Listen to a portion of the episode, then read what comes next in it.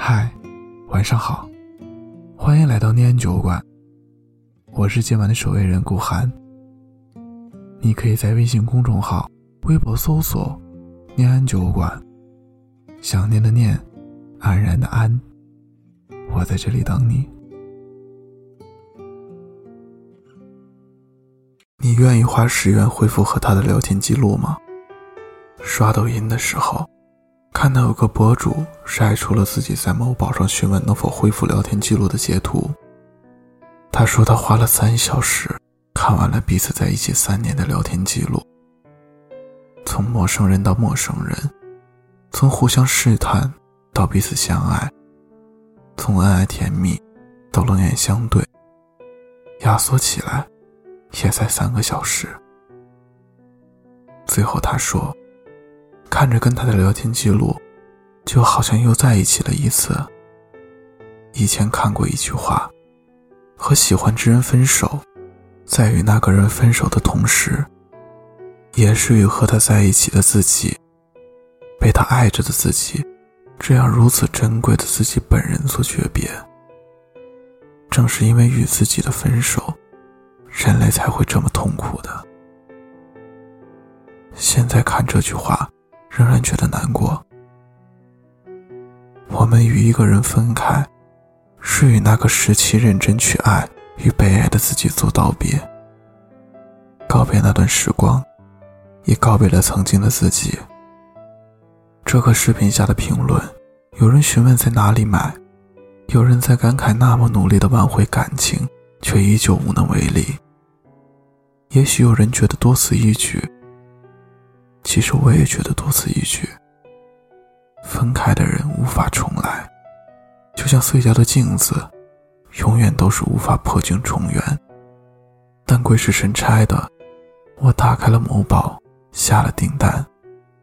等真的意识到自己做了什么时候，又立即申请退款。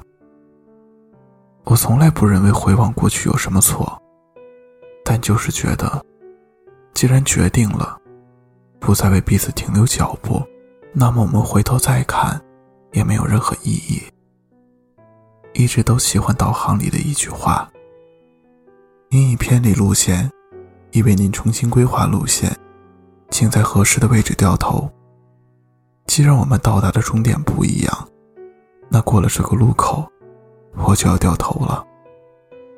韩剧《请回答一九八八》里面，郑焕终于鼓起勇气。朝德善奔去时，我却发现，他身边早已有了崔泽。他心里明白自己究竟错过了什么，所以他才会说：“搞怪的从来都不是红绿灯，也不是时机，而是我数不清的犹豫。”所以在多年以后再次相聚时，他以开玩笑的口吻把军官戒指送给了德善，最后，却留在了餐桌上。这是正焕青春的一场独角戏。放下的戒指，是他内心放下的爱情，是这场戏剧落下的幕布，是这段感情结束的标志。以前总觉得时间是治愈一切的良药，那些放不下的人，忘不掉的事，过不去的坎儿，岁月总会替我们轻描淡写。但真正能治愈的。从来都不是时间，而是清楚和明白。网易云离开里有条热评：我们一直都在求别人不要走，小时候是父母，长大后是朋友、爱人，甚至是陌生人。我们小心翼翼的想要留住一点点的温暖，可是留不住啊。每个人都有自己的路要走，不会因为你的一句话留下来。我们总要接受感情里的分分合合，在一起是欢喜，分开亦是常态。文章和马伊琍结婚十一年，却依旧一别两宽，各自欢喜。杨幂和刘恺威彼此真心爱过，后来也放手各自奔赴前程。舒淇和张震演绎了无数次情侣，换来一句：“你还不是娶了别人。”相爱时的义无反顾，分开后的彼此祝福，其实都是我们的生活。开始时候觉得来日方长，未来的日子还会在一起很久，从未想过失去，也从未想过别离。但故事总要有结束的时候，有些爱会一点点疏远，有些人挥一挥手便是无期。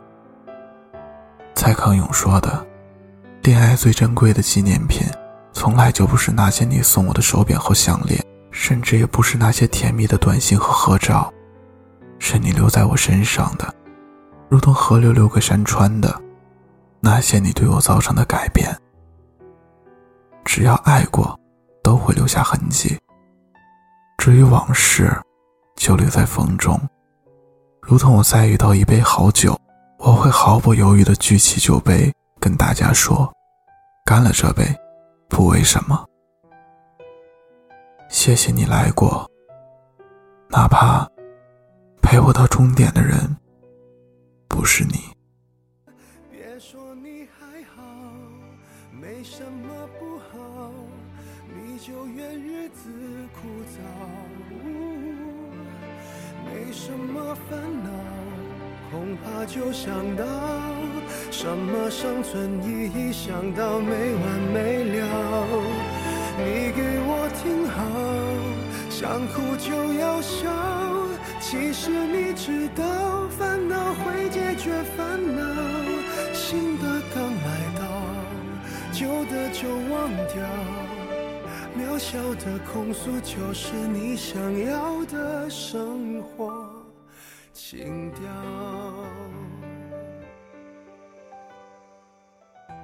孤单的夜里，有我陪着你。这里是念安酒馆，我是守夜人顾寒。我在长春对你说晚安，好梦。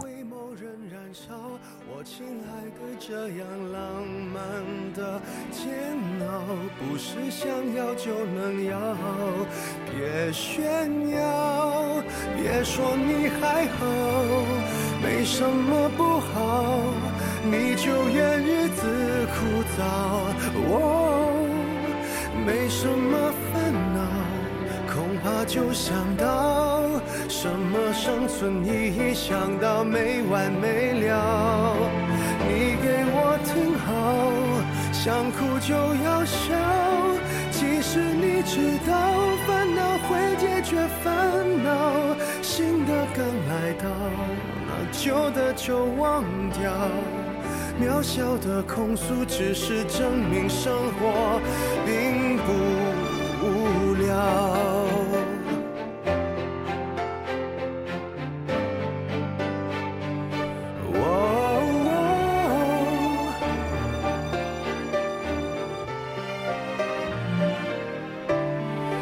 别说你还好，没什么不好，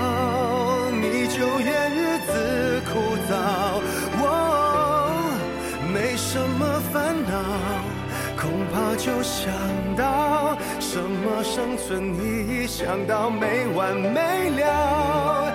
你给我听好，想哭就要笑。其实你知道，烦恼会解决烦恼，新的刚来到。旧的就忘掉，渺小的控诉只是证明生活并不无聊。别让我知道，其实你在背着我们偷笑。